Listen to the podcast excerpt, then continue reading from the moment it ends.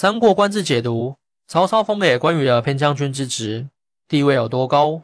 三国志，关羽传：建安五年，曹公东征，先主奔袁绍，曹公擒羽以归，拜为偏将军，以职甚厚。这就是说，曹操得到了关羽后，一步到位，直接就拜其为偏将军之职。由此，陈寿点评称之为破格的厚重礼遇。本文就来讲讲东汉的偏将军是什么样的地位。连招所者的刘关张三兄弟，刘备自从得了徐州之后，正式开始了争霸天下之旅。然而刘备麾下缺人，总想广收英雄为己用，于是名震天下的英雄来了。被曹操击败的吕布，带着兵马辗转来到了徐州。刘备喜出望外，不顾张飞等亲信们的反对，收留了吕布。华小沛成功，吕布屯兵。张飞等人们为什么要反对刘备收留吕布？那是因为当时的刘备之地位，在跨州联军的诸侯中，还这是的只是一个小角色。然而吕布论年龄比刘备略大，名头与职位更是远高于刘备，那是真正的大人物。天下哪有大人物甘心屈居于小角色之下？于是吕布在徐州找更一站稳，便反客为主，反把刘备逐出了徐州。刘备投靠曹操，曹操歼灭吕布，善于韬光养晦的刘备。利用曹操爱收英雄的个性，获取了曹操的信任，取得了统兵出征之权。但是刘备领兵马到了徐州后，就用命之力了，并打出了反曹旗帜。曹操是善于识人的，甚至绝不能让刘备这种人物成做大之事。于是他不顾河北袁绍即将大兵压境的威胁，决定用闪电战先解决刘备，并飞兵突袭，把刘备打个一败涂地，再次被逐出徐州。于是。刘关张三兄弟被打散了，刘备率少量清水突出重围，远走河北，投靠了袁绍。张飞在乱军杀出后，招不着大哥哥，便干脆带着一部残兵，在芒砀山落了草。关羽被曹军重重围困，曹操派与关羽同乡的张辽劝说其归降。关羽提了一个战争史上绝无仅有的条件：一有刘备消息，就要让他此去伤头。如今能接受，那么就归降。气度非凡又爱财如命的曹操，竟然同意了这个条件。于是关羽降曹，曹操给关羽的高官厚禄。当时关羽已有能武之士之称，有名已经人尽皆知。爱财的曹操对关羽格外器重，决心用高官厚禄收关羽之心，并结君臣之恩义。由此，曹操郑重其事的奏明了汉献帝，用全套的朝廷礼仪拜关羽为偏将军。这样的礼遇。实际是让曹军众将颇有些不服的，但是曹操之下赏罚分明，在部众面前威望高，再加关羽身居雄伟，武艺绝伦，诸将就算心里不服，表面上也得服了。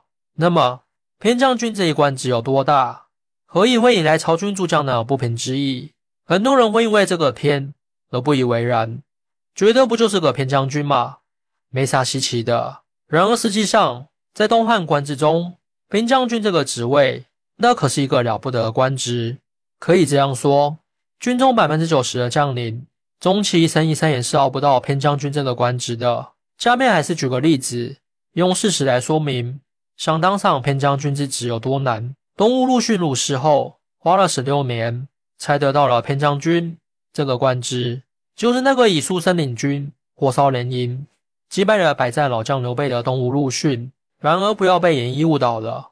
必须澄清的是，所谓陆逊书生领军，并不是指他统帅东吴大军与刘备在夷陵对峙时还是书生，而是说他二十年前以书生身份入仕的经历。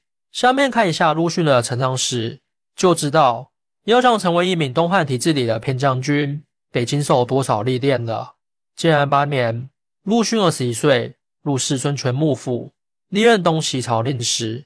东西朝令史就相当于孙权半蒙天的秘书，所以陆逊的书生之称，估计就与这经历有关了。由于陆逊能力出色，表现优越，孙权就把他外派到了吴郡海沧县，就是现在的浙江嘉兴海宁海盐一带，任职屯田都尉，并兼领县长。其实连年干旱，陆逊便在任上开仓济民，劝度农商，深得当地的军心民意。然而三国时的江东。可不是后世时江南文脉昌盛的斯文之地。那时候，吴越之民多短发纹身，凶悍好斗之风，与春秋战国时还没什么区别。而陈国之外，三野大泽中，不服文化者甚众。鲁迅一边招募野民，充实户口，带领他们耕作，一边又择其尖锐者编成部，练出了一部精兵，名士军师一把抓，搞得有声有色。其有会稽三杰大帅潘林，据险居众，常年作乱，常来海沧一带危害地方。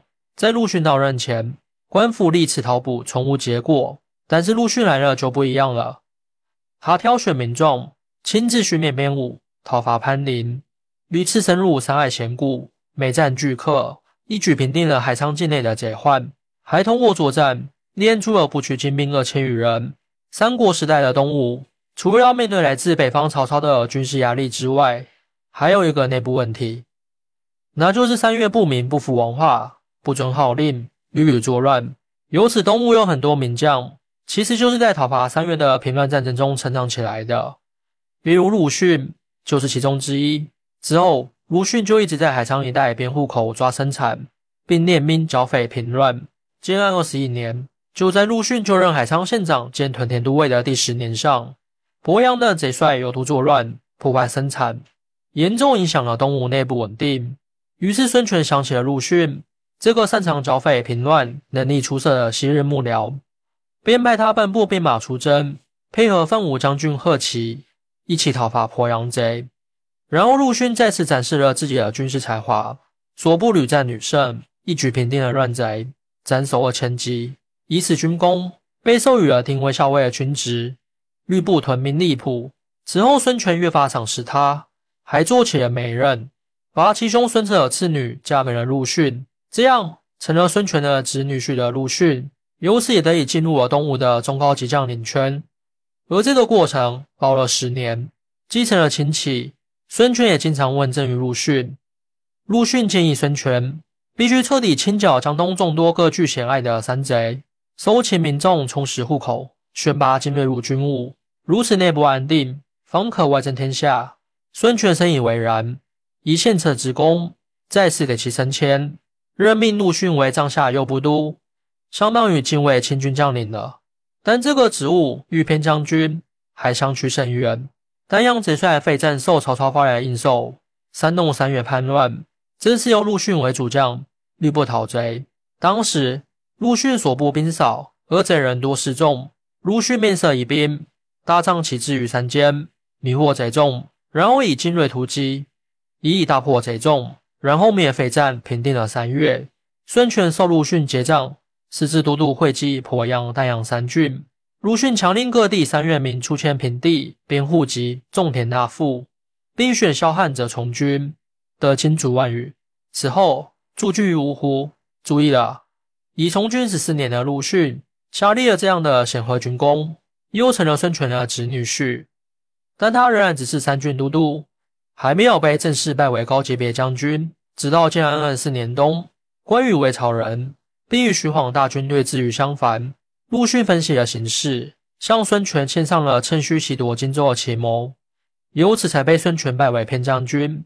至此时，从建安八年到二十四年，陆逊由陆氏到正式两百偏将军。用了整整十六年时间，由此看，知道要成为一名偏将军有多难了吧？以陆逊为例，作为一陆氏就是孙权的亲随秘书，一直受孙权赏识，分类能力突出，无论治民之军还是行军打仗，都有出色表现。就算这样，陆逊也得熬上十六年，才得到了偏将军的位置。而关羽刚降曹，寸功未立，却被曹操给他破格提升。华旗直接拜为了偏将军，那么曹军诸将当然要发些小牢骚了。所以关羽虽然坚持着一有刘备消息就立即要去投奔的决心，但也不得不感叹：曹公待我恩义深重，必须要立功报效之后方能离去也。你有什么看法呢？欢迎大家一起来讨论。您的支持是我更新的动力。更多精彩内容，请关注伴你听书。